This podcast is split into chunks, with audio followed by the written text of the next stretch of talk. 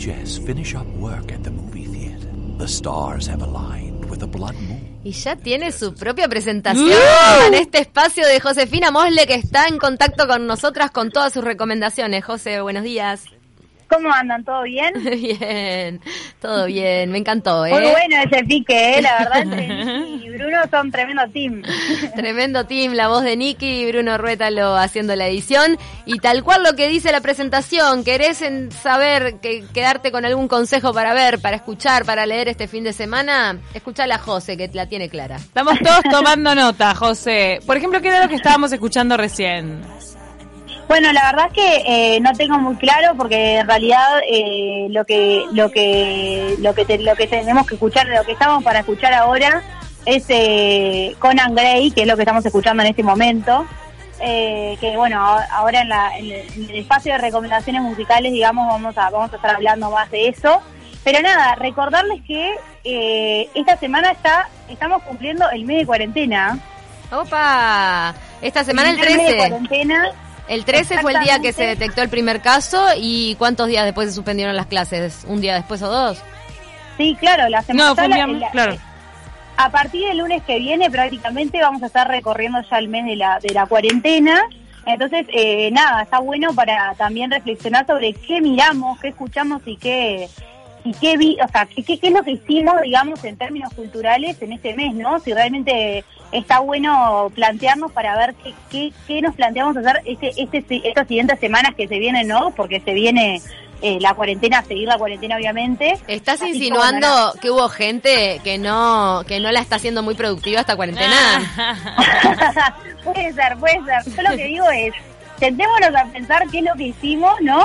Y vamos a ver qué nos planteamos para, para lo que queda eh, porque me parece que está bueno aprovechar este tiempo que obviamente el tiempo que, que, evitamos, ese tiempo de repente de los ómnibus, ese tipo de cosas, usarlo para eh, consumir cosas que nos sirvan y que nos aporten, ¿no? Bien. Entonces, nada, me parece que, está bueno reflexionar, así que estamos eh, vamos a cursar la cuarta la cuarta semana y hablando de cuarta, obviamente tenía que venir la reseña obligada, digamos, de, la, cuarta temporada de La Casa de Papel, Casa de Papel. Ay, mi hija Ah, está Tenemos muchos fans escuchando. como loca. Aparte, después vio el documental que está a continuación de su finalización que muestra todo Sí. cómo fue el proceso de éxito de ellos.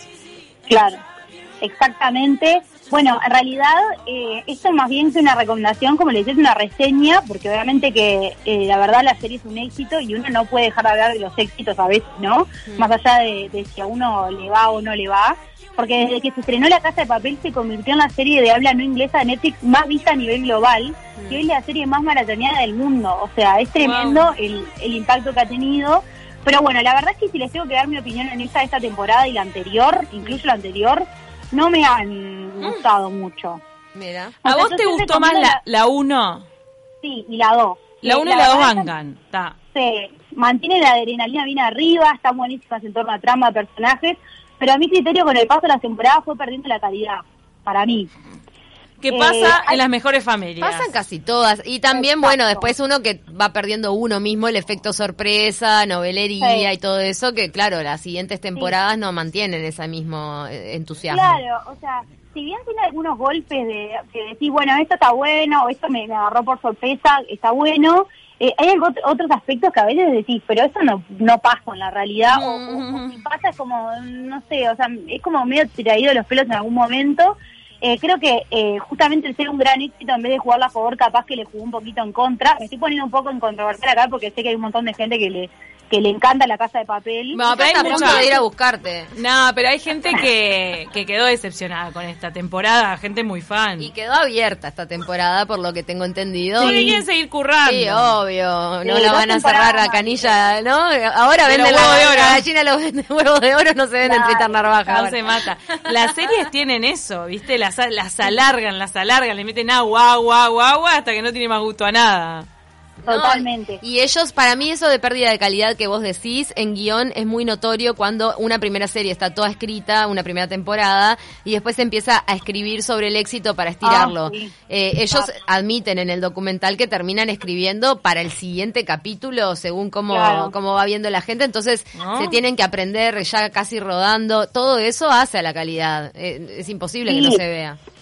Además, eh, fíjense el cuidado que tenía la serie al principio, que el piloto, el que terminó siendo el primer episodio, el del lanzamiento, que está buenísimo, se hizo 52 veces antes que quedara el definitivo.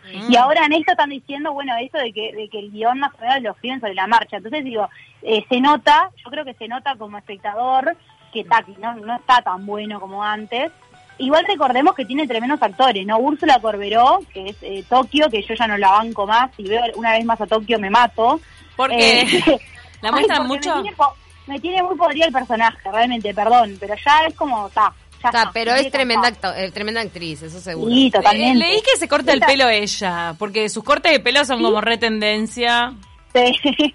Ay, Cami también está asqueada. Menos mal. No, menos mal sus que el fotos. mundo se, se venga de furtado. No, ¿qué por- no, estoy harta de e- ella desde el inicio de su relación con con el chino Darín, Darín, son muy sí. ambos de postear fotos post-coito. Claro. Mm. La famosa foto post-coito, ellos eh, son unos grandes estandartes de esa de ese formato de foto. No, lo que decíamos de la pérdida de calidad. José, fíjate que, por ejemplo, Globo tiene, Sí. eh, eh, eh, para ellos es la antibiblia el, el hecho de estirar novelas y por eso tienen el éxito en los formatos que tienen, porque ellos no largan Claro. una novela hasta que esté inicio y fin definido. Y no importa el éxito que haya tenido, venía a Brasil, no sigue más. El, el malo se muere. Sí, o como sea, ellos ya tienen el guion totalmente cerrado, no hacen como la televisión argentina y por eso tienen eh, esas novelas que empiezan y cierran tan perfecto. Claro. Y sí, tiene sentido. O sea, la verdad es que eso creo que es lo que lo que hace que, que pierda un poco el encanto la serie. Eh, bueno, y después, bueno, actrices, eh, Alba Flores, Álvaro Morte y Pedro Alonso, que estuvo en Montevideo hace poco más de un mes, estuvo. eso también. Y de hecho la Casa de Papel tiene aún más conexiones con Uruguay.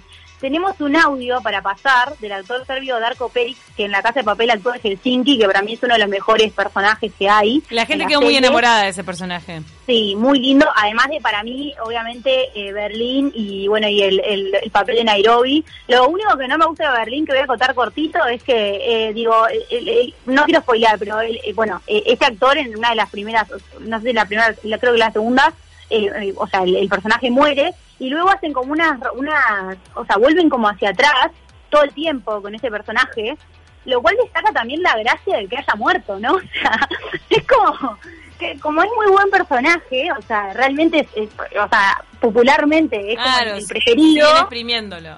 Claro, entonces digo, eso no estaba bueno tampoco. Pero bueno, eh, este, este personaje, Darko Peric, que la Casa de Papel actúa de Helsinki, eh, dice que para él, Luis Suárez haría bien de Tokio. Si les parece, los escuchamos. Un personaje así brillante, calculador, entregado.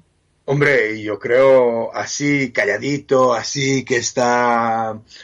Yo creo que Messi, vamos, Messi es el profe. Yo, vamos, no sé. Tokio, así atrevida, segura, mm, fiel a los suyos.